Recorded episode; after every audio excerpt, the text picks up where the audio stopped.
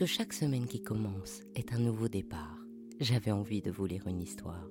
Alors je vous propose le bijou comme un bisou du dimanche soir. Il était une fois les légendes du diamant. Les conceptions du diamant sont pérennes et pourtant variables. Aussi entraînent-elles un engouement tout aussi permanent qu'ambivalent. En effet, le diamant évoque l'éternité et la malédiction, le pouvoir et la destruction, l'invincibilité et la mort. Bref, le diamant reflète toutes les passions humaines sur lesquelles sont projetées les aspirations à un au-delà sublime. Alors j'ai choisi ici de ne vous parler que des légendes, n'y cherchez donc pas d'autre vérité que celle auxquelles vous aurez envie de croire. Pour creuser la thématique du diamant, je vous invite dimanche prochain sur mon autre podcast Il était une fois le bijou pour cinq émissions qui feront le tour du sujet. Pour l'instant, rêvons à la filiation céleste et à l'origine divine du diamant.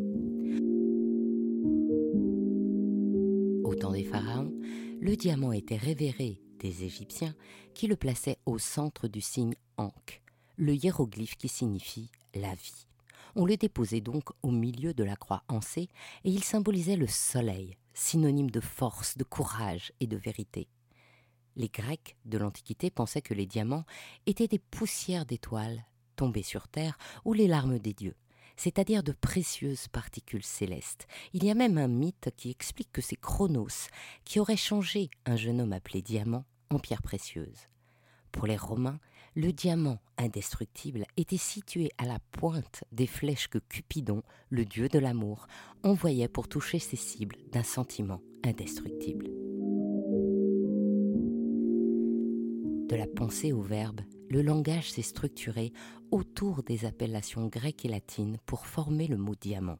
Le terme adamas vient du grec ancien qui signifie indomptable, inflexible, inébranlable. Aujourd'hui encore, le mot adamant équivaut à catégorique, et on parle d'une volonté adamantine pour signifier un caractère inébranlable, alors que l'adjectif adamantin signifie toujours qui a l'éclat du diamant venu du grec donc, adamant, désignait les métaux les plus incroyablement durs avec lesquels les dieux forgeaient leurs armes et leur équipement et dont seuls ils avaient le secret de fabrication. Le casque d'Hercule, la faux de Saturne, la charrue d'Athéès et les chaînes de Prométhée étaient donc réputés en adamant. En bas latin, diamas désigne également les métaux les plus durs, mais s'y ajoute la notion d'aimant, dans l'acception d'attirance, comme par exemple pour désigner la magnétite. En Inde, parce qu'il ne faut pas oublier que les diamants viennent d'Inde et que dès le IVe siècle avant Jésus-Christ, les textes sanscrits indiquent le commerce du diamant et même les impôts prélevés sur leur exploitation par le premier empereur des Indes. En Inde, donc, c'est le dieu Indra qui confia son arme, qui était la foudre, au premier ascète d'Adifi. Quand l'ascète se lasse de ce job de gardien, il dissout magiquement la foudre et l'avale. Évidemment, c'est à ce moment qu'Indra est menacé, alors il fabrique une arme avec la colonne vertébrale de l'ascète, à la demande expresse de ce dernier. Le dieu gagne évidemment son combat et se trouve donc en possession d'une arme redoutable devenue doublement magique puisqu'elle combine la force de la foudre et une nouvelle invincibilité. Le mot sanskrit est Vajra et va désigner le diamant. En effet, cette pierre précieuse est en forme d'octaèdre et d'une harmonie parfaite. Six pointes aiguës, huit facettes planes et douze arêtes droites tranchantes. Aujourd'hui, on désigne aussi par Vajra les sortes de petits sceptres rituellement utilisés dans la prière avec une boule centrale et des extrémités qui tiennent graphiquement de la forme épurée de l'octaèdre du diamant et comportent quelquefois des sculptures qui font penser à la foudre. Cette origine perçue comme divine du diamant ne pouvait que s'assortir de pouvoir. Comme il est unanimement reconnu à cette époque que le diamant ne peut être taillé, mais qu'il peut entamer les autres pierres, on sait que dès le 1er siècle, les Chinois utilisaient les diamants pour tailler le jade, par exemple. On lui prête une dureté que l'on confond avec l'inaltérabilité. De cette charge émotionnelle, on lui prête donc des vertus d'invincibilité et de protection. En Inde, la croyance voulait que celui qui porte un diamant verra les dangers se détourner. C'est avec cet argument magique que les marchands indiens présentaient et vendaient leurs diamants au sein de l'Empire romain. Alors très vite, le diamant devint l'apanage exclusif des plus puissants. En Inde, les plus belles pierres sont réservées à l'élite et interdites d'exportation. Et c'est pourquoi le fait que Jean-Baptiste Tavernier ait pu en rapporter à la cour de Louis XIV est un tour de force extraordinaire, au-delà même des difficultés et des conditions de voyage de l'époque. Et c'est ce qui explique aussi qu'il ait pu ramener le fameux diamant bleu. Il était bleu, donc jugé moins magique, voire maléfique aux yeux du Maharaja. Les qualités magiques de pouvoir font que l'usage en devient interdit à ceux qui ne sont pas eux-mêmes investis de la puissance divine, c'est-à-dire de sang royal. Et ce sera vrai jusqu'au XVe siècle. En 1270, les ordonnances de Saint-Louis interdisent même aux femmes, princesses et roturières, de porter des pierres précieuses et donc des diamants. La légende dit que c'est Agnès Sorel, la maîtresse de Charles VII, qui sera la première femme à porter un diamant en 1444. En fait, je n'ai pas encore réussi à trouver si c'est la première à porter un diamant ou à porter un diamant taillé qui lui aurait été rapporté par Jacques Coeur comme une nouveauté et offert par son royal amant en gage d'amour éternel. Car si au Moyen Âge on frottait les diamants pour en polir les pentes naturelles, les premières tailles débuteraient à cette époque et deviendraient des techniques vers la fin du XVIe siècle. Bref, jusqu'au XVe siècle, en Occident, le port du diamant est réservé aux hommes de lignée royale qui les portent parfois sur leur armure en témoignage de leur richesse et de leur puissance. Le symbole de pouvoir et de force est donc intimement lié au pouvoir guerrier. Et c'est peut-être encore cette croyance enracinée qui amènera Napoléon Bonaparte à faire sertir le régent sur son épée de parade en 1803, son épée de sacre en 1804 et puis le pommeau du glaive impérial en 1812. Sur le chapitre de l'amour, on croyait dès le 8e siècle, avant Jésus-Christ, que le diamant renforçait l'amour des époux tout en éloignant les discordes. Les Égyptiens de l'Antiquité puis les Grecs et les Romains croyaient en l'existence d'une veine qui partait de l'annulaire et montait directement au cœur, la vena amoris, veine de l'amour. Et puis, en 1477, l'archiduc Maximilien d'Autriche offre une bague de diamants à la princesse Marie de Bourgogne pour ses fiançailles. La somme de toutes ces croyances créera notre tradition de la bague de fiançailles en diamant, donnant ainsi au diamant un symbole d'amour qu'il n'avait pas à l'origine. Et puis, pêle-mêle, on croit que cette pierre fabuleuse est parée de toutes sortes de qualités. Pline l'Ancien, au 1er siècle avant Jésus-Christ, parle d'une diamant comme d'une joie rare de l'opulence invincible et réfractaire à toute violence qui se brise sous l'action du sang de bouc. Le bouc, symbole du mal, de la bassesse et des forces démoniaques, s'oppose bien sûr ici à la pureté et au bien dont le diamant est paré. Au Moyen Âge, Marbode écrit dans son lapidaire les diamants viennent d'Inde majeure et d'Arabie. Ceux qui viennent d'Inde sont dits mâles.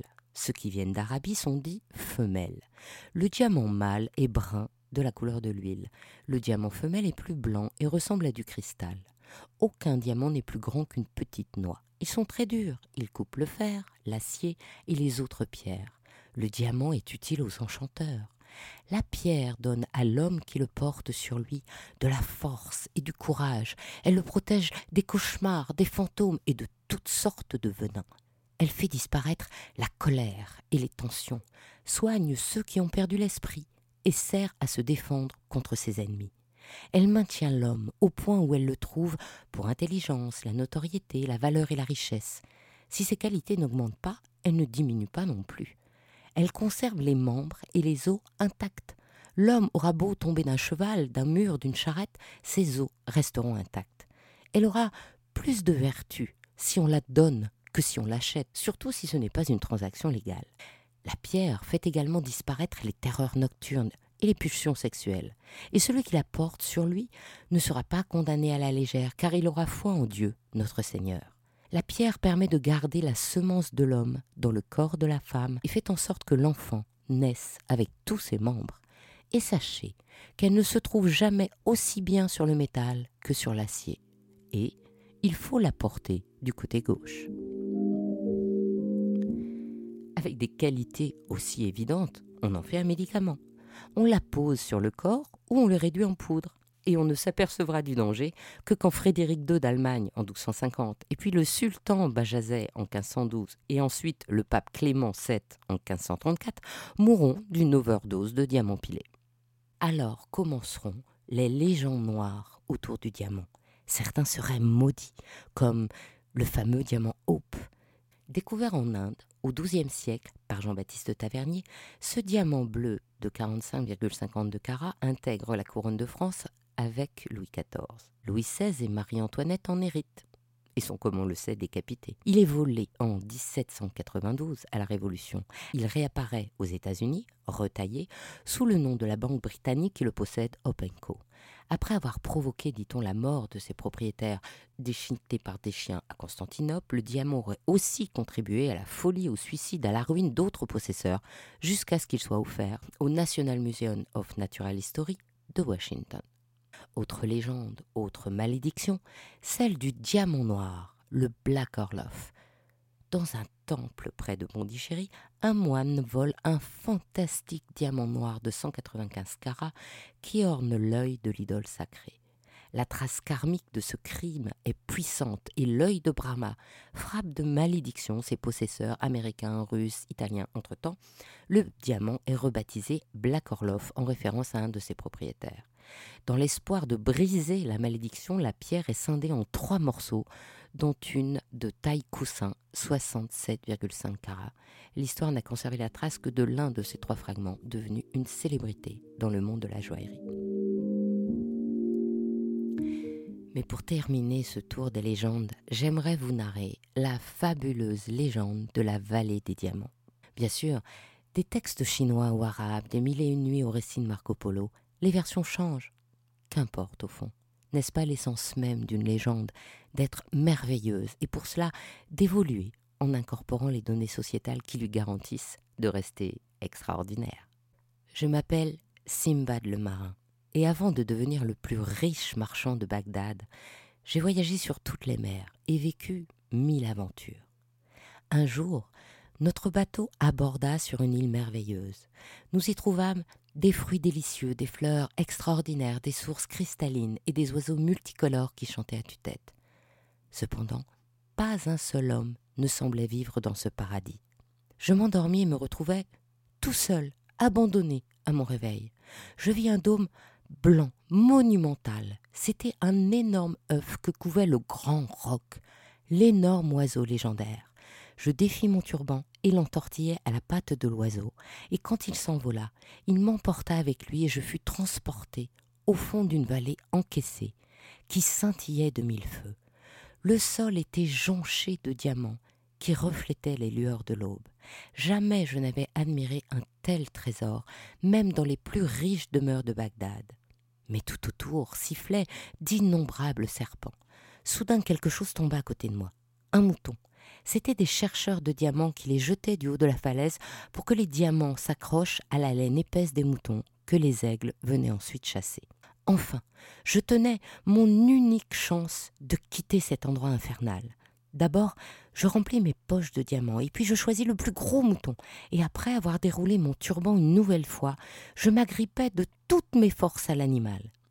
Bientôt, un aigle aux ailes immenses saisit le mouton et m'emporta ainsi jusqu'à son nid.